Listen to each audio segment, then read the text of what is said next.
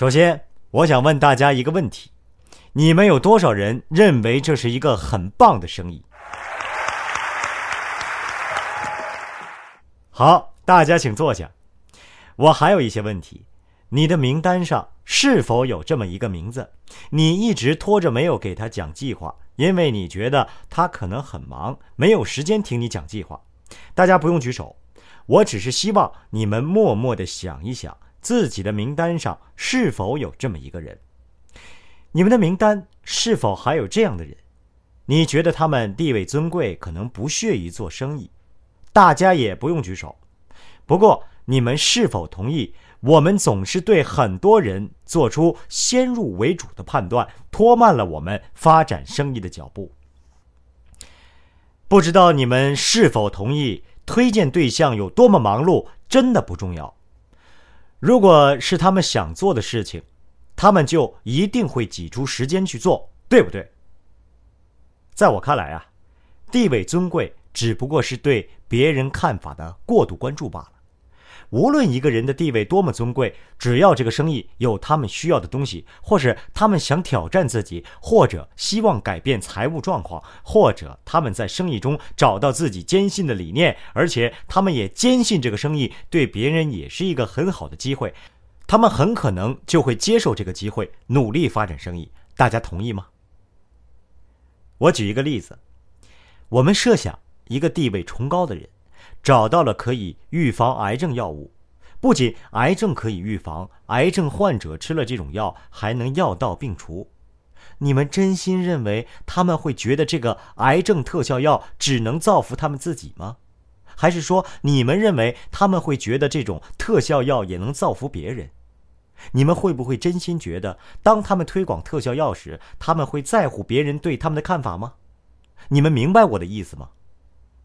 这个例子。对于你建立这个生意有什么启示呢？我这么说吧，首先，我们必须知道某些做法是不能奏效的。在这一路上，我知道有效的做法就是走出去做应该做的事情，反复的练习，一直到熟练为止。我们一直坚持不懈，到了某个时候，我们领悟到了做这个生意的方法，生意因此突飞猛进。我想和大家分享几个要点。在此之前，我想告诉大家，发展生意的有效做法是给人们讲计划。你要相信他们会加入生意，并且会建立生意的，因为这个生意计划太令人心动了，也非常合理，人们可以赚很多钱。那作为一名工程师，我无法理解为什么人们不努力建立生意。也不明白为什么我们接触的人当中竟然还有不愿意加入的。说实在的，这个生意做的成功与否与逻辑没有。第一次看到这个生意的时候，我们坐在厨房餐桌旁。那时候我说我没有什么架子，因为我很早就明白架子是一种病，会让别人反感，所以我不认为我有什么架子。另外，我根本不在乎别人说什么。因为我意识到，大多数人不懂得如何思考，即使他们真的在思考，也只不过是在想自己的事情，多数都不会想到你。所以，以上两点不是我不愿意做这个生意的原因。我当时不愿意做这个生意，最准确的解释是我对这个生意有一种误解。那时候，我们搬到了艾灵顿市，有一个邻居登门拜访，想认识我们。他告诉我他在做一个生意，问我想不想做他的顾客。我说好呀。你有什么产品呢？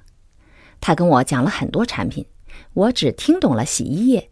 我不知道什么是浓缩多用途清洁剂，也不知道什么是 LOC，所以我只向他购买了洗衣液。就这样，他卖给我一瓶洗衣液。他家和我家只隔了三户人家，他家的家务活和我家差不多。我那瓶洗衣液快到用完的时候，他就给我打电话，我就会再买一些洗衣液。我对这个生意的了解就只有这么多。我知道洗衣液是安利公司生产的，还知道洗衣液很好用。我只知道这些而已。我做他的零售顾客大概有一年时间，后来我们搬到了市内另一个区，没有更换电话号码，但是他再也没有给我打过电话了。我猜他看不到我，就把我这个顾客给忘了。搬家后，从我们家去超市买东西更方便了，反正我都要去，所以我就在超市买洗衣液了。有一天，我儿子上完钢琴课回家，手里拿着一本产品目录，他告诉我他的钢琴老师在卖那些东西，想知道我想不想买些什么，我就翻看了产品目录。当时要不就是圣诞节前夕，要不就是复活节前夕，因为我只有在这两个节日之前才清洁家里的银器，银器很容易变黑，所以我要一年擦拭两次。于是我购买了擦银水，效果非常好，我又买了一瓶。一年后，儿子上完课回家，告诉我他要搬去大学住，攻读音乐硕士学位。所以他不再学钢琴了。我心想，以后再也买不到擦银水了。于是我一次性买了五瓶，给我母亲一瓶，给我妹妹一瓶，留下三瓶留着给自己用，因为我觉得我以后买不到了。所以在我看到这个生意计划时，我已经知道安利的产品质量很好。我没有对产品质量误解，我只是误以为我要挨家挨户去销售产品。或者要出去派发产品传单，这两件事情都不是我感兴趣的。给我讲计划的人肯定给我解释过，但是我自以为我都知道了，有了先入为主的看法，就没有认真听计划。我知道大卫做了一些调查，当他说我们应该加入这个生意的时候，尽管我并没有想做这个生意，但是我心里想到了两件事情，让我觉得做这个生意也未尝不可。第一是我相信大卫，第二是产品品质很好。后来我想到了办法，不用去挨家挨户推销产品，也能发展生意。我做出了正确的决定，这个决定给我们带来了很多好处。首先，公司的产品远远不止超浓缩洗衣液和擦饮水。我们后来得知，我们的产品是超浓缩的，每一次使用的量成本很低，极具竞争力。对此，我感到非常兴奋。此外，我们认识到，我们在向别人介绍这个生意、帮助别人的同时，也在帮助自己成功，实现自己的梦想。在刚开始的时候，我并不知道我们会有这样的收获。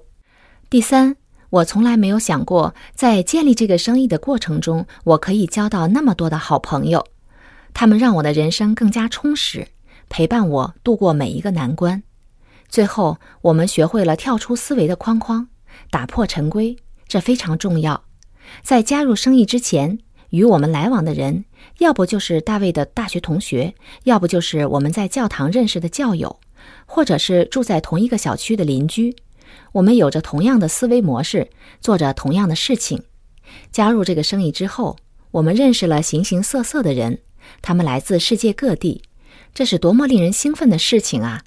从他们身上，我们学会了改变固有的思维模式，走出自己的小世界，尝试一条条条框框之外的事情。此外，我们还收获了自信，学会设定目标，为了实现目标而努力，克服重重困难，最终享受努力的成果。我想对大家说，不要担心所谓的社会地位，也不要担心其他人怎么想，因为大多数时候他们根本什么都不想。更不用说想到你了。我希望大家不要身在福中不知福，要积极的与人分享这个生意，让二零一五年成为你生意腾飞的一年。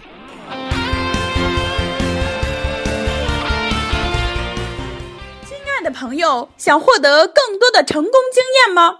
请关注微信公众号。炫色安利微商旗舰店，我们将为想成功的你提供更多的精彩信息。炫色安利微商旗舰店等你哦。